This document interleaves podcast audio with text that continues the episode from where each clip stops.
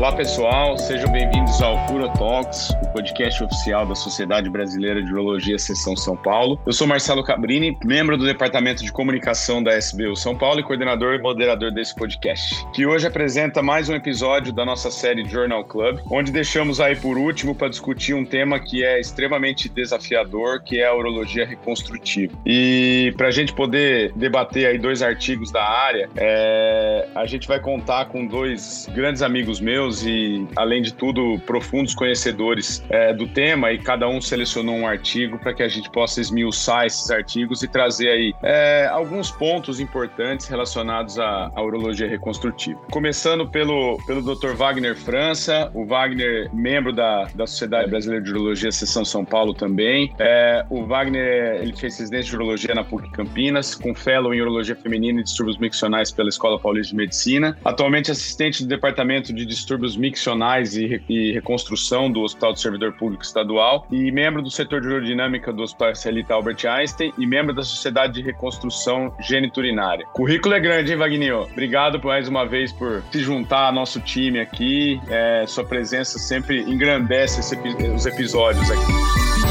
Olá pessoal, obrigado pelo convite, Marcelo e Fabrício. É, é uma satisfação participar desse podcast junto com meu amigo Júlio Geminiani e hoje a gente vai trazer algumas novidades importantes na área de cirurgia reconstrutiva. Vamos ver, vamos ver, Vagninho. Bom, e completando o time aí, temos o Dr. Júlio José Geminiani, um grande amigo também e fellow de urologia reconstrutiva é, pela Washington University, com doutorado em urologia pela Escola Paulista de Medicina e atualmente docente da Faculdade de Medicina da PUC de São Paulo, PUC Sorocaba, e da Faculdade de Medicina do ABC. Julinho, obrigado por ter aceitado participar. É um prazer ter você com a gente agradecer ao Marcelo, o Fabrício, que está assumindo agora os podcasts. É muito é, prazeroso participar com vocês aqui desse programa e poder difundir um pouco do nosso, da, da nossa experiência em urologia reconstrutiva. Obrigado. Muito bom, gente. Como vocês já deram spoiler aí, é, todo mundo sabe que a gestão da, da SBU São Paulo 22-23 ela tá, ela tá se encerrando, né? Ela foi aí brilhantemente capitaneada pelo, pelo Marcelo Vroklavski. É, e a, uma próxima gestão tá vindo, a gestão 24 425. É, a gente vai ter o comando agora do, do professor Wagner Matheus e certamente novos projetos virão, mas projetos que aparentemente deram certo é, vão se manter, só que também com novidades, né? Eu tô falando especificamente do Urotox. É, é, foi um prazer ter sido moderador aí durante esses dois anos, é, mas eu fiz questão de já nesse final aí de temporada convidar o nosso próximo moderador é, que vai assumir esse nobre posto aqui e ele já vai estar presente hoje para me ajudar a moderar, meu amigo Fabrício Messetti. É, é, Fabrício, obrigado aí por ter aceitado essa bomba na mão. É, vai ser um prazer dividir esse, essa moderação com você e a gente vai trabalhar muito junto aí na próxima gestão do Wagner e teremos vários encontros por aqui, Fabrício.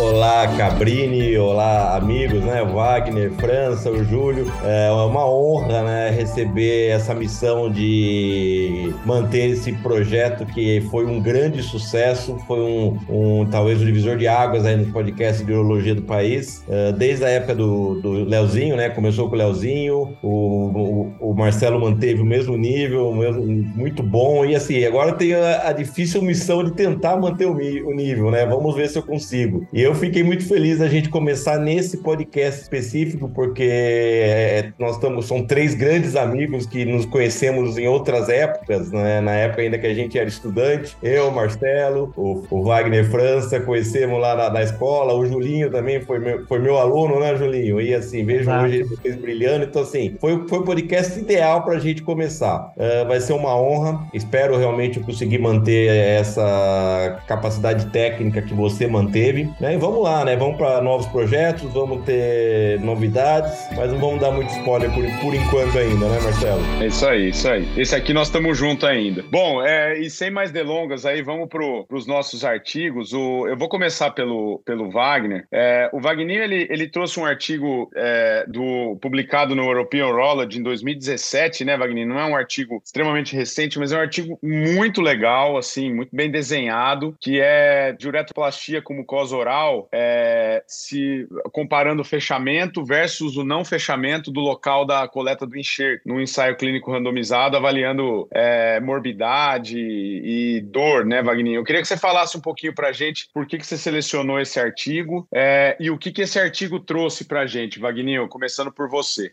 Então, eu escolhi esse artigo, primeiro que o grupo, né, Marcelo, que, que fez esse artigo, é, é chefiado pela Margit Fisch, da Alemanha, que é um grupo muito sólido de cirurgia reconstrutiva, e como você bem destacou, é, dentro da área de cirurgia reconstrutiva, como a maioria dos trabalhos são referente à técnica cirúrgica, a gente tem poucos artigos randomizados. Então, esse é um artigo randomizado é, de não inferioridade, a comparação de duas técnicas. Então, tem uma limita limitação que é um artigo de não inferioridade, que é muito usado na comparação de medicamentos, mas esse próprio artigo de não inferioridade, ele tem uma metodologia muito sólida e interessante, né, na avaliação dos pacientes da área doadora, né, que é a mucosa oral, então a área doadora que é a boca, comparação se a gente fecha ou não a área doadora, se tem diferença na morbidade, nas queixas álgicas, então é um artigo super interessante, né? Então, falando rapidamente, né, para a gente usa a mucosa oral atualmente como um, um tecido mais perfeito nas correções de estreitamento e estenose de uretra acima de um centímetro na ureta peniana,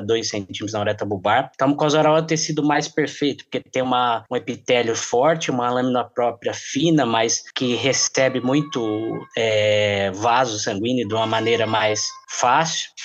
Então a gente usa muito a mucosa oral. Falando sobre a metodologia, é um artigo que é, dividiu 50 pacientes foram eleitos para não fechamento de mucosa oral, não fechamento da área doadora, né, da área doadora da boca, e 50 pacientes foi eleito para fechamento da área doadora desse paciente. É, para atingir um P significativo, é, cinco, um, uma, um grupo com 50 de cada técnica é, atinge 96% de poder. É, e como eu falei, é de não inferioridade. A gente tem muito medo na, na, nossa prática dos artigos de não inferioridade, porque o não inferioridade você pode definir a sua taxa de, de permissão, né? Vamos dizer, na, na literatura, mas esse é muito interessante. Como ele, é, é na metodologia, ele afere é, através de escala é, de dor, o que, que não é não inferior, para ficar claro? Comparando os dois grupos, não inferior é quando a escala de dor tem uma diferença é, menor que um ponto. Então, é uma, é, são muito próximos. Além disso, a outra escala, que é uma, chama, é uma escala de, é, de McGill, é sobre é, procedimentos orais em bucomaxilo, que é uma escala mais completa, que fala em relação a abrir a boca, sorrir, alteração no paladar, salivação, assobiar, dormência, inchaço, piora na alimentação, piora quando o paciente vai beber alguma coisa, ou sangramento, tudo isso é avaliado. E essa escala atinge não inferioridade quando é toda essa escala comparada comparando um grupo com outro, foi uma diferença de 11 pontos, que também é muito pequena, porque essa escala, um exemplo, como abrir a boca, vai de zero, como nenhuma dificuldade, um, pouca dificuldade, dois, moderada dificuldade, três, uma dificuldade extrema e quatro, é, muita dificuldade, quatro, mas dificuldade extrema. Então, se a gente for fazer essa comparação, essa escala é muito ampla, chega quase com 100 pontos. Então, a diferença de, 100, de 11 pontos é não inferior. Então, a metodologia é uma metodologia muito séria.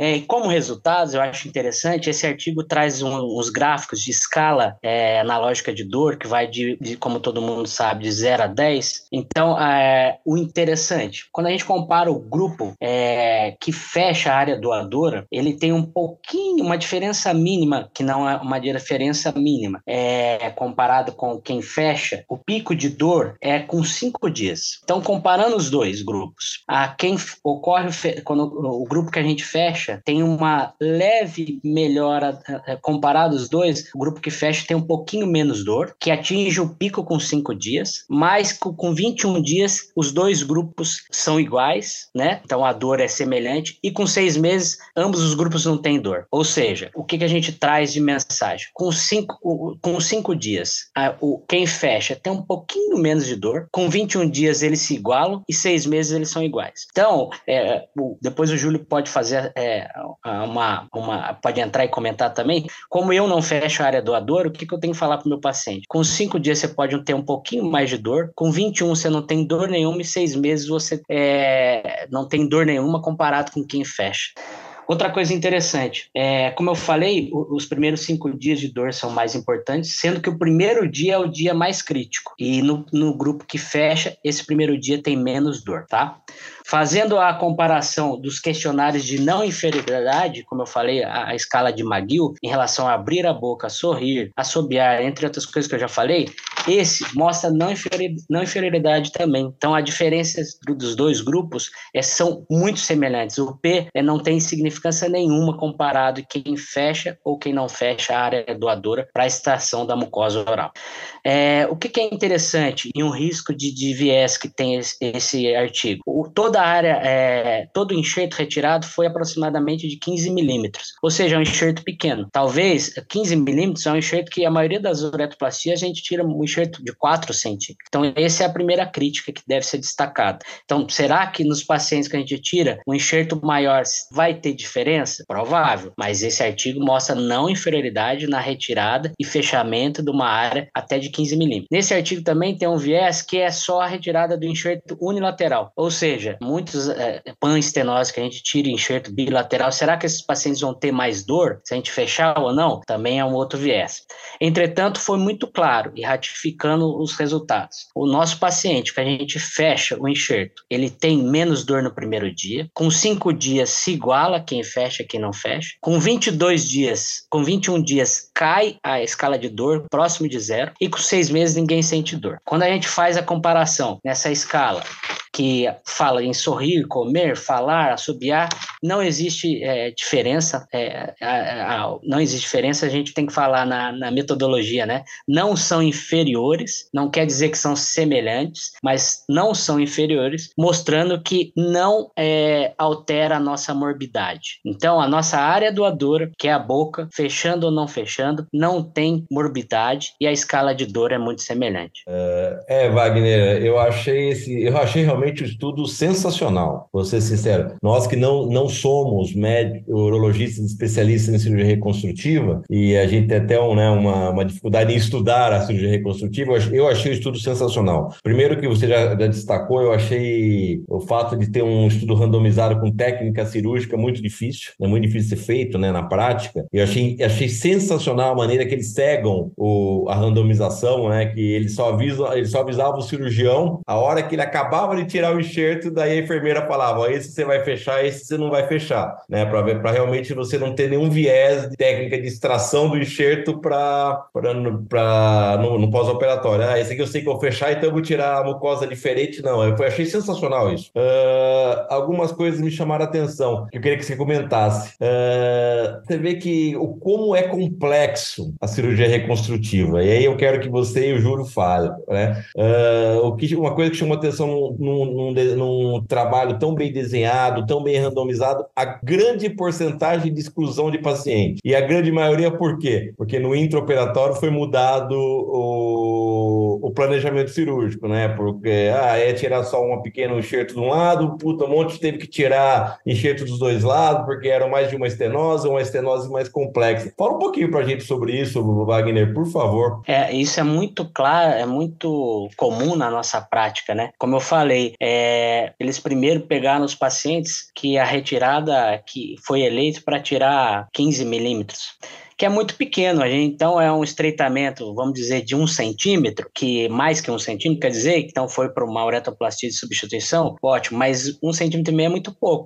Então, a grande maioria, você tira um enxerto maior. Mas o interessante é falar que a gente, na prática da cirurgia reconstrutiva, a gente muda muito o nosso pensamento no intraoperatório. Então, a gente mede o estreitamento, então, na, na UCM, dá uma falsa impressão e sempre é para menos, de uma lesão um pouco menor, daí você vai para o intraoperatório, a lesão é muito muito maior, então você muda totalmente a sua técnica, você tira mais enxerto, tira enxerto de um lado da, da, da bochecha, do outro lado, e às vezes até da língua. Então, a gente muda muito a nossa prática baseado no, no, no achado intraoperatório. Wagner, é, é, exatamente isso. Outra coisa que eu também achei eles não falam nada de infecção oral, né? Eles falam, eles põem aquela, aquela, aquela tabela de perda do notícia, né? Que, eles, de, que você citou muito bem. Uh, eu penso assim, uh, teoricamente, você fez fechar, você aumentaria sua, o seu risco de, de você fazer um, um, um, sítio infectado, ainda mais a boca, que a gente sabe que tem germes bastante é, complexos. Uh, fala pra gente um pouquinho, você acha que você aumentaria, fechar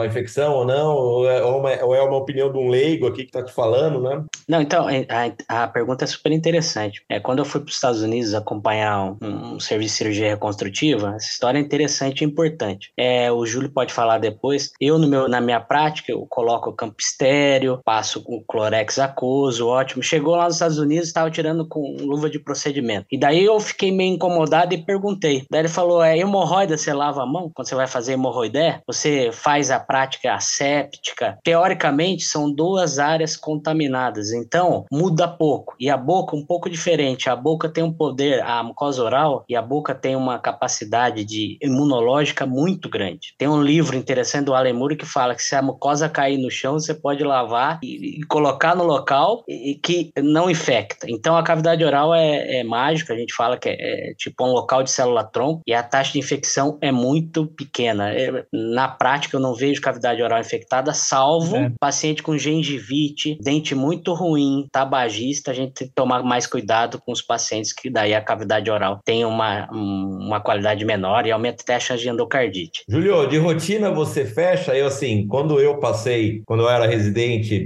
sou um pouco mais velho que você, lá com, com o nosso mestre, né, o Dr. Sérgio Ximenes, ele me ensinou a não fechar, né? Ele faz, uhum. deixa aberto, deixava aberto, né? E você, na sua prática, você costuma fechar não? Então, Fabrício, é, tudo depende exatamente do que o artigo fala, né? O artigo fala com enxertos de um centímetro e meio, 15 milímetros, né? E, e quando eu tiro um enxerto pequeno, é mais cômodo a gente fechar, a gente vê que o paciente recupera mais rápido e tem menos dor no pós-operatório. Mas quando o enxerto é muito grande, quando a gente tem, como o Wagner falou, panstenoses uretrais, a gente tem que tirar dos dois lados ou, ou retirar é, enxerto labial no, do lábio inferior, a gente fechar, a gente vai causar uma retração muito grande. Então, aí a gente não fecha. E nesses casos, a gente pensa, nossa, é, é, vai ter uma dor maior, uma dor menor se fechar ou se não fechar. O que, que a gente vê? Quanto maior o, o tamanho do enxerto que você retira, maior a morbidade que o paciente vai ter. Então, se você te retira um enxerto pequeno, a morbidade é muito pequena, a dor é pequena, o incômodo é pequeno no pós-operatório. O enxerto muito grande, aí sim a gente vai ter incômodos maiores, vai ter sangramento. Então, tudo isso depende do tamanho do enxerto e não, e não de fechar ou não fechar. Ô, Julinho, você comentou, você comentou uma, uma, é, a questão do labial, né? É, eu, né, a gente veio do mesmo serviço e o, o Sérgio Mendes ele tinha muito o hábito de tirar labial. E nesse uhum. trabalho fala sobre o, o, de parte interna da bochecha. É, você, na sua prática, o Wagner, vocês mudaram, porque você aprendeu da mesma fonte que a gente inicialmente. Hoje você dá preferência por alguma das duas áreas e, e você muda essa questão, vocês mudam essa questão do fechamento sendo labial ou sendo de parte interna da bochecha? Então, o enxerto, o enxerto labial, ah, esse, você tem que tomar cuidado e fazer a incisão somente na linha dos, dos incisivos. Se você passar a linha do canino, você tem risco de lesar o nervo facial nessa região. Então, é um enxerto que ele é limitado em, em, em tamanho. Então, para fazer a retirada do enxerto labial, ele é mais fácil porque a exposição é melhor, mas a gente tem essa limitação de tamanho. Então, como o Wagner disse, muitas vezes a gente está planejado para fazer uma cirurgia com enxerto de 2 centímetros e a gente tem que fazer um enxerto de 6 centímetros. E aí a gente não consegue fazer labial. Então, se a gente planejar fazer todos na, na, na, na mucosa jugal, que é a, a parte interna da bochecha, é uma parte que vai para vai qualquer caso. E o, o labial a gente não fecha. E o jugal, quando é pequeno, a gente consegue fechar. Então, eu tenho dado, na minha prática, eu tenho usado muito mais mucosa jugal do que mucosa labial. E uma coisa interessante é que a mucosa labial é usada em crianças, pelo que o Júlio falou. A uretra infantil é menor, então tem menos, é, menos lesão né, nos pacientes com hipospádio, então a mucosa labial inferior pode usar em Em adultos tem um problema que atrapalha mais a fonação. Então, cantores, jornalistas ou músicos que usam muito a boca, a parte o lábio inferior prejudica a fonação e a atividade. Então, é recomendado usar a mucosa jugal como primeira escolha em adultos e em crianças a mucosa labial. Eu achei o artigo realmente ele, ele talvez ele consolide o que uma, um, uma coisa que a gente, que a grande maioria dos subespecialistas já faziam, né? De deixar aberto ou, ou mesmo fechar, e mostrando que as, as duas técnicas são bem,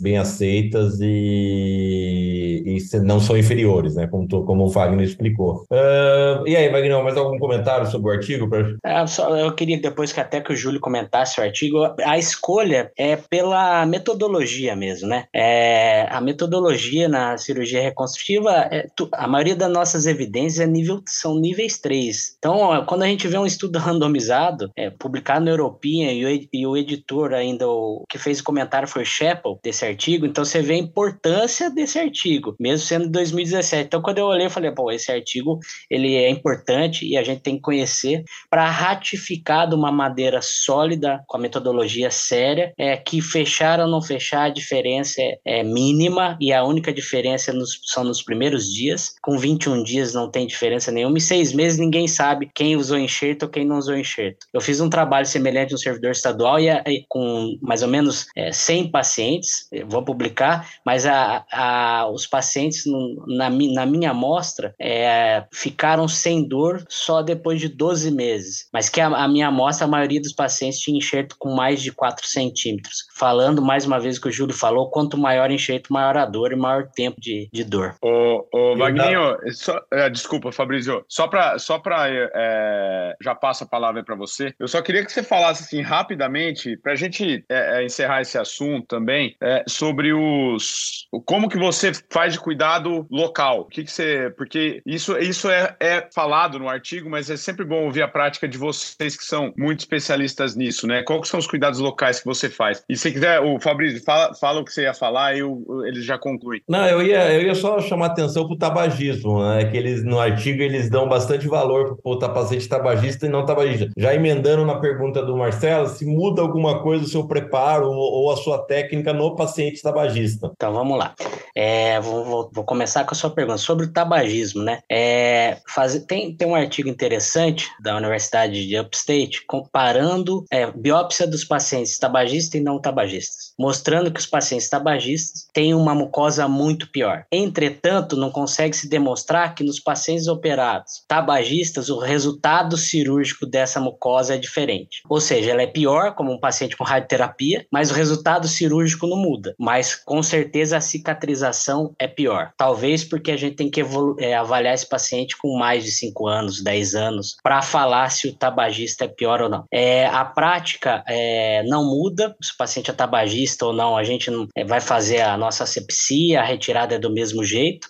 O que muda é que um paciente tabagista, você tem que ficar muito esperto se ele não tem um tumor de orofaringe. Então você tem que examinar a boca antes, porque de repente ele tem um tumor, você vai, você se surpreende na retirada. Daí inviabiliza a retirada. Sobre os cuidados locais, vamos citar o, nosso mestre Sérgio Ximenes, quando ele foi me ensinar a fazer uma retoplastia no servidor a, a, em 2014, ele, eu perguntei quais são os cuidados, óleo, é, azeite é, e gelo, de uma maneira sábia e muito prática. E o que, que era o azeite? É para manter hidratado e gelo para analgesia é, e diminuir edema. Atualmente, o que eu uso? Gelo é, e, e, e um pomada, um oscilon orobase, que é triancinolona. Então, o paciente fica com triancinolona no local, gelo e bochecho com cariax, que, pra, que o paciente não consegue escovar o dente, então um bochecho três vezes ao dia com cariax, são as medidas. Gelo, cariax e oscilon orobase para diminuir os sintomas. E dieta gelada no primeiro dia e vai ficando mais morninha para frente, porque é para não ocorrer sangramento. Você tem alguma outra dica, Júlio, para gente, no pós-operatório, ou mesmo no pré-operatório, para o preparo do paciente? Então, é, é, queria só comentar, Fabrício, que é, é, interessante esse negócio do tabagismo, que uma coisa que não é hábito no Brasil, mas se você for ver em outros países, mascar fumo é um hábito, e isso às vezes é uma contraindicação para você utilizar mucosa oral. Então, muitas vezes, é, é, na Índia, outros países que têm esse hábito, é uma coisa que a gente leva em consideração, e eu gosto sempre de é, o tabagismo, ele é vasoconstritor e ele, e ele diminui a cicatrização. Então, o tabagismo é inimigo da cirurgia reconstrutiva. Então, quando a gente vai fazer reconstrução, que a gente precisa ter pega de tecido, manipulação de tecido, é sempre importante pedir para o paciente cessar o tabagismo na medida do possível. É, e outro preparo também é a mesma coisa que o Wagner faz, é o cariax. O cariax é,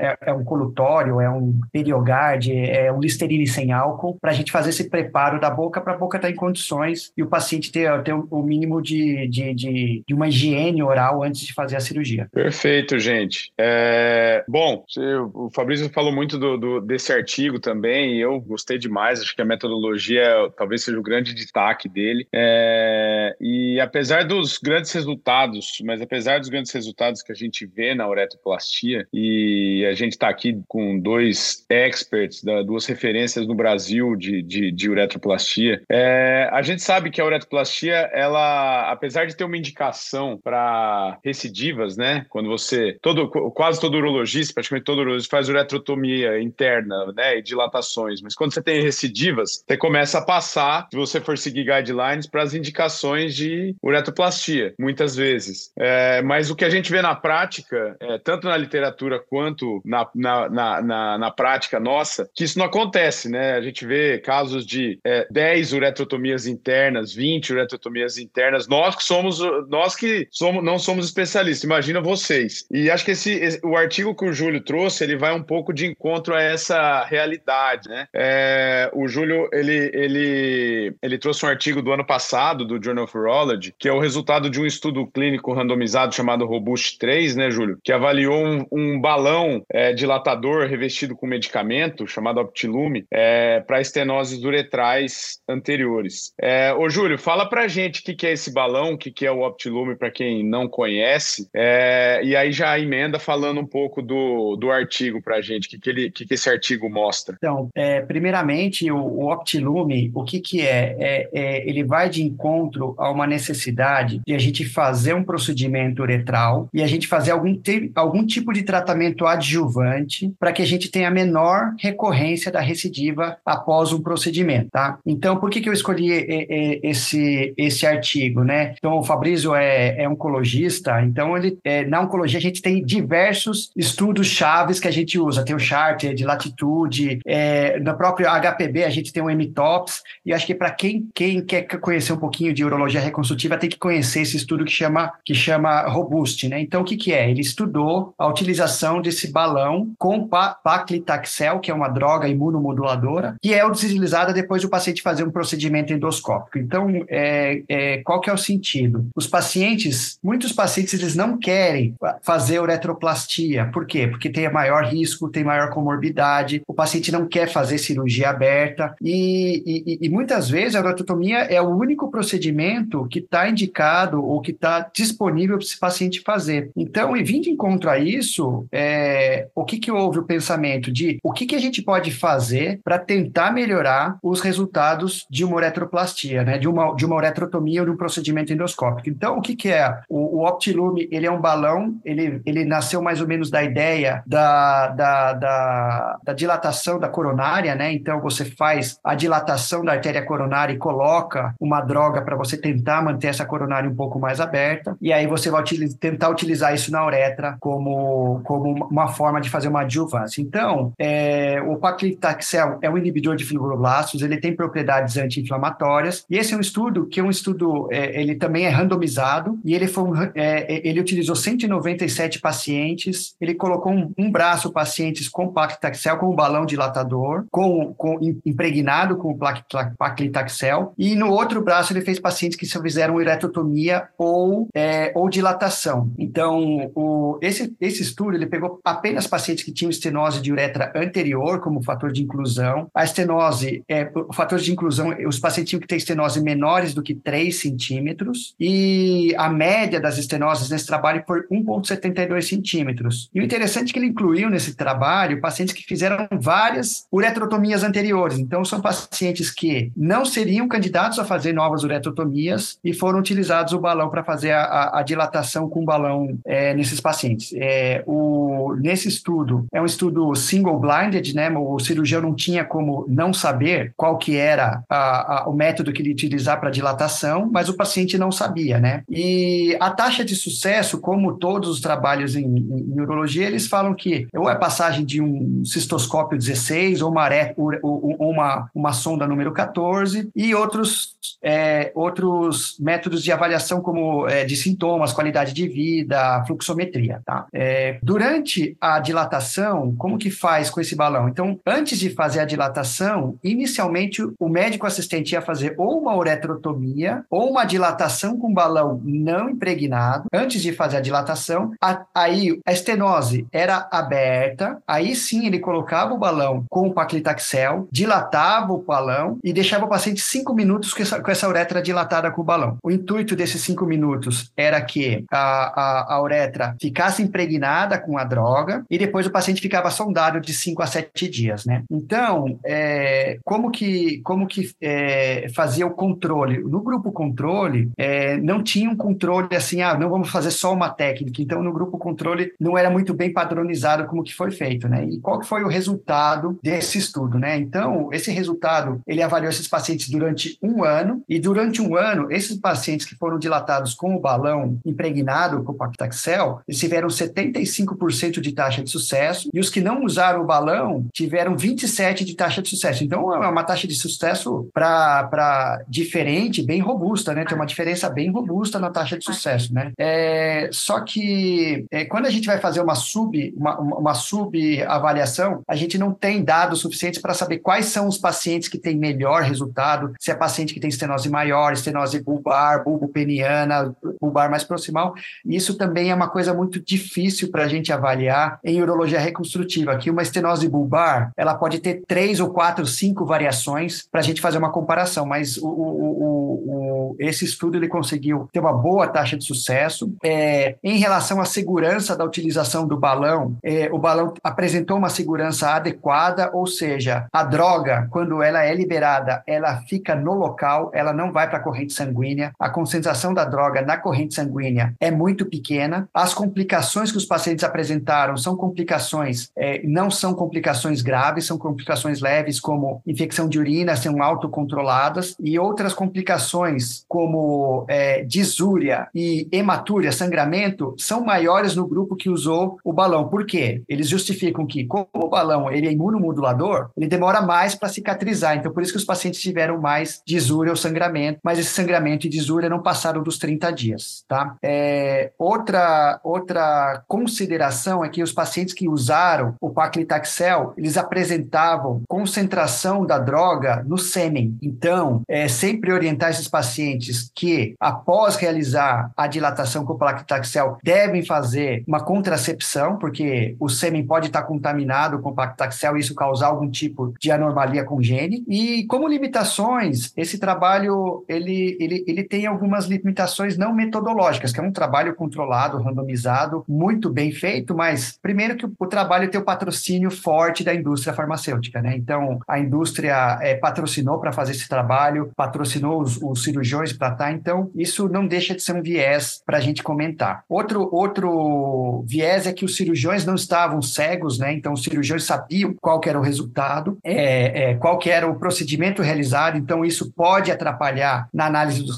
dos resultados mais para frente. E os pacientes, eles descobriam qual é o tratamento que tinha sido feito neles seis meses depois. Então, isso pode ser um viés, porque o paciente, depois que descobriu qual é o tratamento que ele fez, ele pode falar, poxa, eu queria ter feito o tratamento com a droga e não fiz, e, e, e isso ter causado uma piora nos sintomas dos pacientes, né? E outro, e outro crítica muito forte desse trabalho, eu acho que é, é que o tempo vai dizer, né? Então, esse follow-up ainda de um ano é muito curto. A gente sabe que em uretroplastia a gente tem que fazer o segmento é, do paciente o resto da vida, né? Que ele pode, que ele pode recidivar. Um ano ainda é um follow-up muito curto. Então, tem um resultado, apesar de resultados muito otimistas, a gente ainda tem um follow-up mais longo para precisar. Então, como conclusão desse trabalho, a gente vê que ele tem uma resposta muito promissora, é uma resposta bem, como o próprio nome do estudo, é uma, uma, uma resposta bem robusta, né? De, um, de, de, de melhora. Existe a segurança e a gente pode oferecer esse tipo de tratamento para aqueles pacientes que tiveram diversos tratamentos e não querem ser submetidos a uma uretroplastia. Bom, Julinho,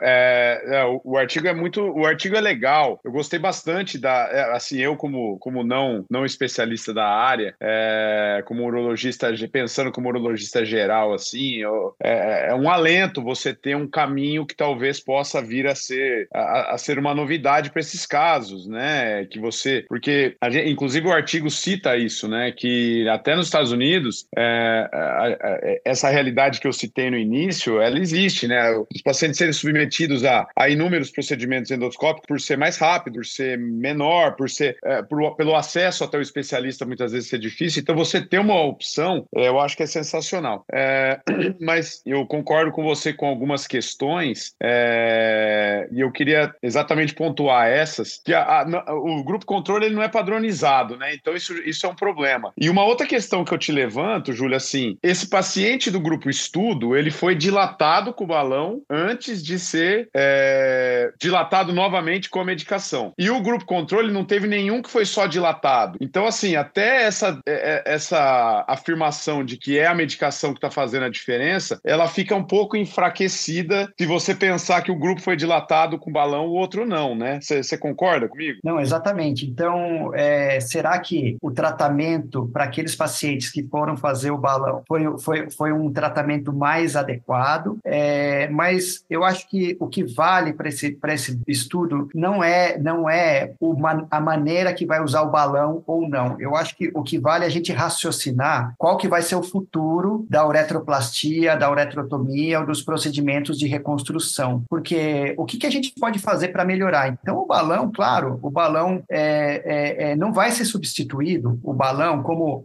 a cirurgia cardíaca foi substituído pela, pela, pela, pela procedimentos endovasculares, né? Antigamente a gente fazia revascularização em todo mundo, aí o cardiologista intervencionista agora hoje balona todo mundo, o cirurgião cardíaco ficou sem emprego. Eu acho que não é mais ou menos esse o caminho que a gente vai que a gente vai caminhar. O que, que vai acontecer é a gente vai continuar fazendo nossos procedimentos usuais, uretroplastia, uretrotomia e utilizar o balão para tentar otimizar esses procedimentos. Então, talvez é, é, é esse seja o apelo. O, o, o paclitaxel é um dos primeiros materiais que estão sendo utilizados, mas tem outras, célula-tronco, plasma rico em plaquetas, é, células mesenquimais, que a gente pode estudar e ver se tem uma, e ver se tem uma eficácia ou não. Acho que seria é, mais ou menos esse o futuro que a gente está sendo levado. Ô, Júlio, e até a longo prazo, é, será que essa medicação tem impacto para uma eventual retroplastia no futuro, né? Se, é, se, eventualmente você precisar mexer, será que um resultado de uma retroplastia pode ser modificado? É o que você falou, o tempo é curto, né? É, é, é exatamente. Isso é uma das, é uma das críticas que a gente, que a gente tem. A gente sabe que aquele paciente que tem uma estenosezinha de um centímetro e meio e ele fez cinco uretrotomias, quando ele vai para a uretroplastia, ele, a gente tem uma espondiofibrose muito grande. Então, às vezes, tentar o procedimento endoscópico, a gente acaba complicando o, o, processo cirúrgico lá na frente, a gente deixa pior as taxas de sucesso.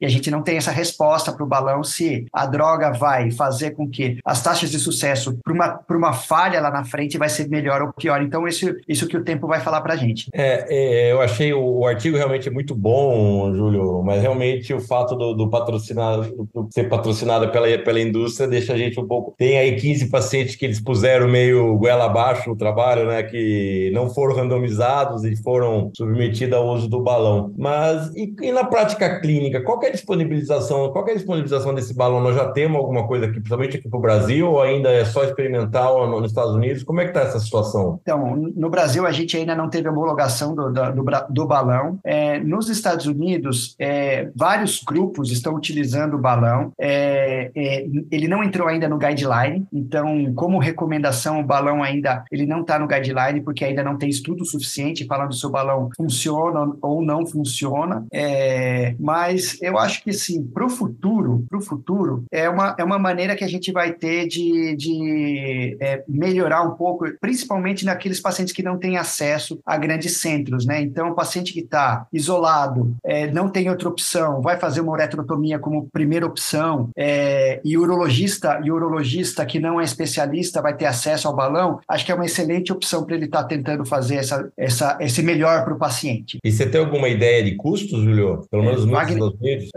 se eu não me, se eu não me engano, se eu não me engano, são 5 mil dólares o, o, o custo. Então, é, conversando com os americanos, é, esse custo ele ainda é muito grande, como ele não está no, é, como se fosse o hall de procedimentos. Quando o cirurgião vai utilizar o balão, o, o, o balão entra junto no pacote de uma cirurgia e ele acaba gastando todos os honorários da cirurgia. Então, acaba dificultando. Então, precisa ainda ser colocado no hall de procedimentos dos convênios para o balão ter para o balão ter um custo acessível, um custo um custo que seja utilizável. Então, quem está utilizando o balão ainda está ainda tá saindo muito no zero a zero em relação a, a utilizar o balão e receber honorários e receber pacote de, de, de, de negociação. Então, ainda ainda é uma coisa que precisa melhorar. Eu achei muito interessante alguns fatos do, do, do, do artigo, né? E eu, eu li depois o, o os comentários, o comentário do editor, tudo. E uma coisa me chamou a atenção, que eu achei que a realidade nos Estados Unidos fosse um pouco diferente da nossa, o fato da, da várias uretrotomia interna. Não sei se o Marcelo, que não é especialista, teve a mesma impressão que eu, que a gente acha que lá a medicina é muito mais direcionada, né? Então talvez não teria tanto paciente fazer 5, 6, 7,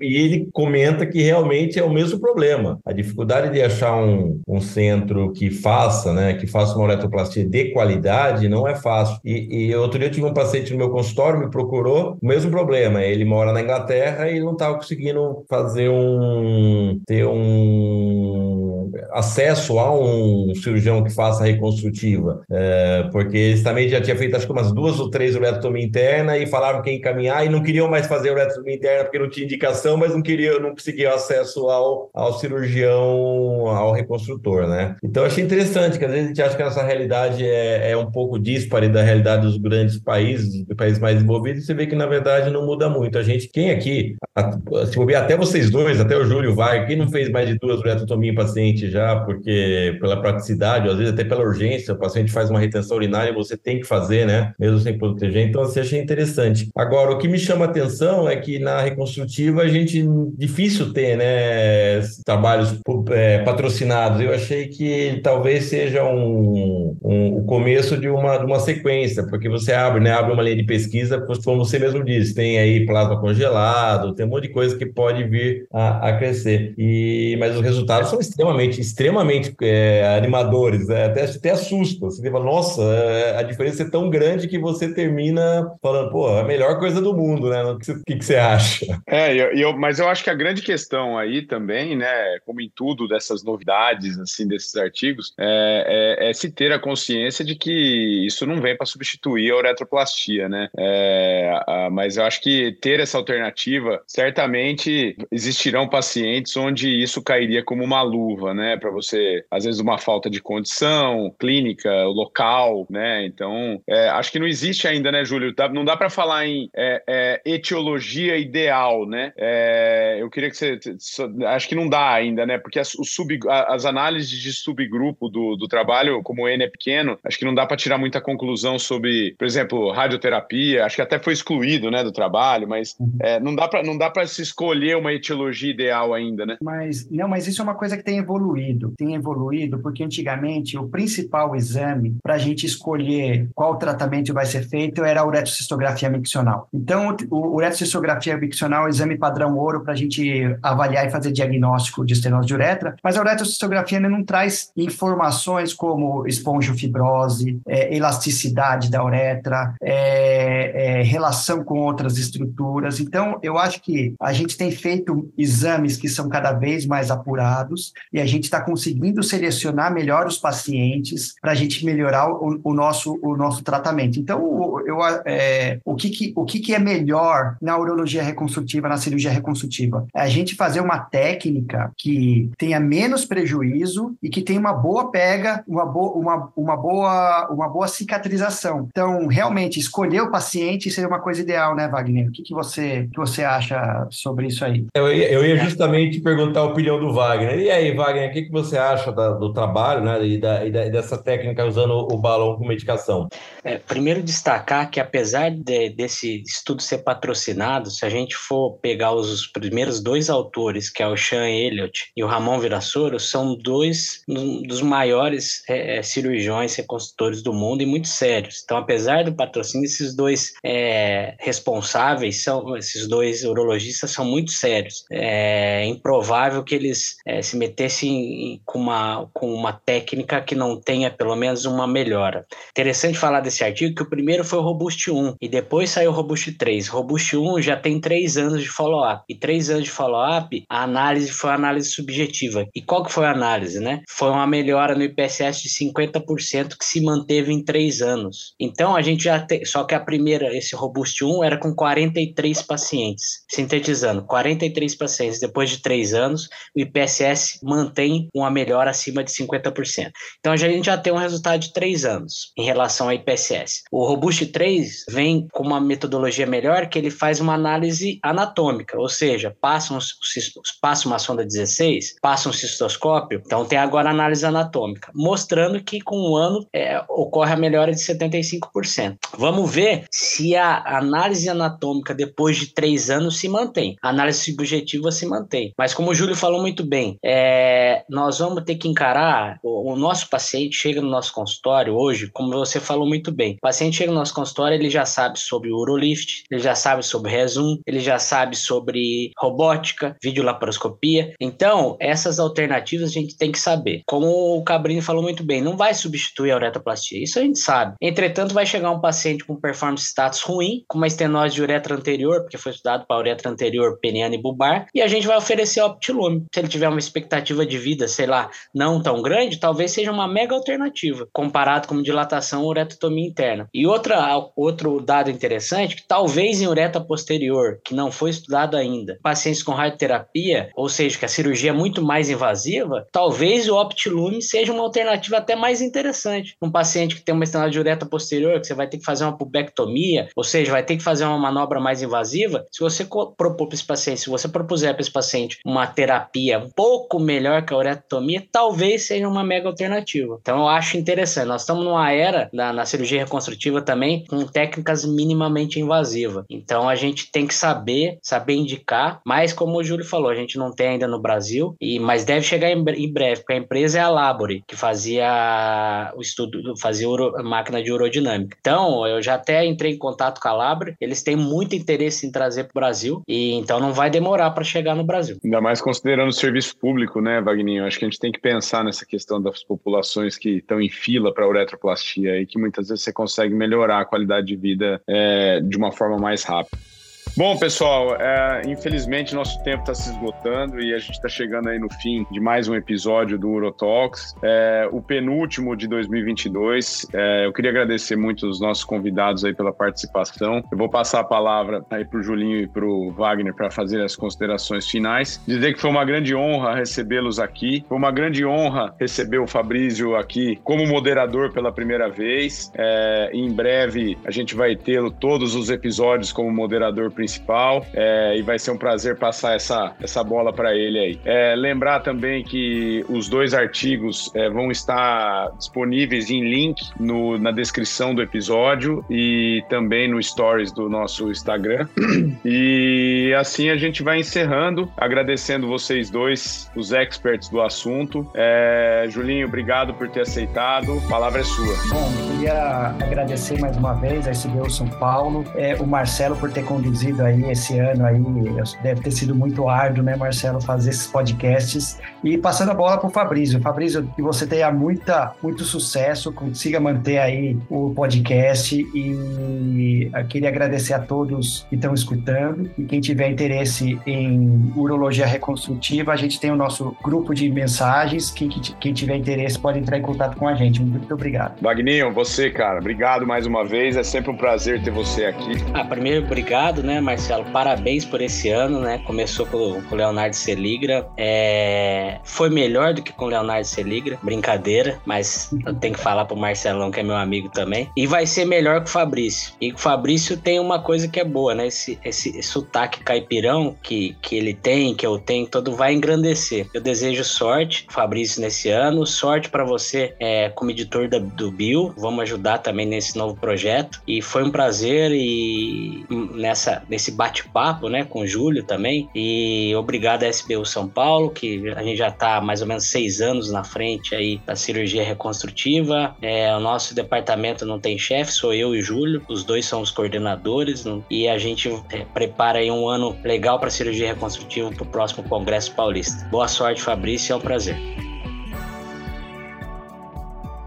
Passa a palavra ao Fabrício para ele encerrar, porque agora agora tá com você, meu amigo. Um grande abraço e foi um prazer ter todos aqui. Obrigado, Júlio. Obrigado, Wagner, pelas palavras. Obrigado por vocês se disporem até aqui, né, numa terça-noite gravando com a gente, né, Marcelo? Uh, obrigado, Marcelo. Obrigado ao, ao, ao professor Wagner Matheus pela confiança em, em, me passar essa missão. Uh, vamos terminando por aqui. Achei que foi uma discussão muito, muito enriquecedora. Eu aprendi muito, como eu falei, né, nós que não somos da área, a gente é sempre bom a gente dar uma estudada na, na, na cirurgia reconstrutiva. Bom dia, boa noite a todos e esperamos vocês no próximo episódio.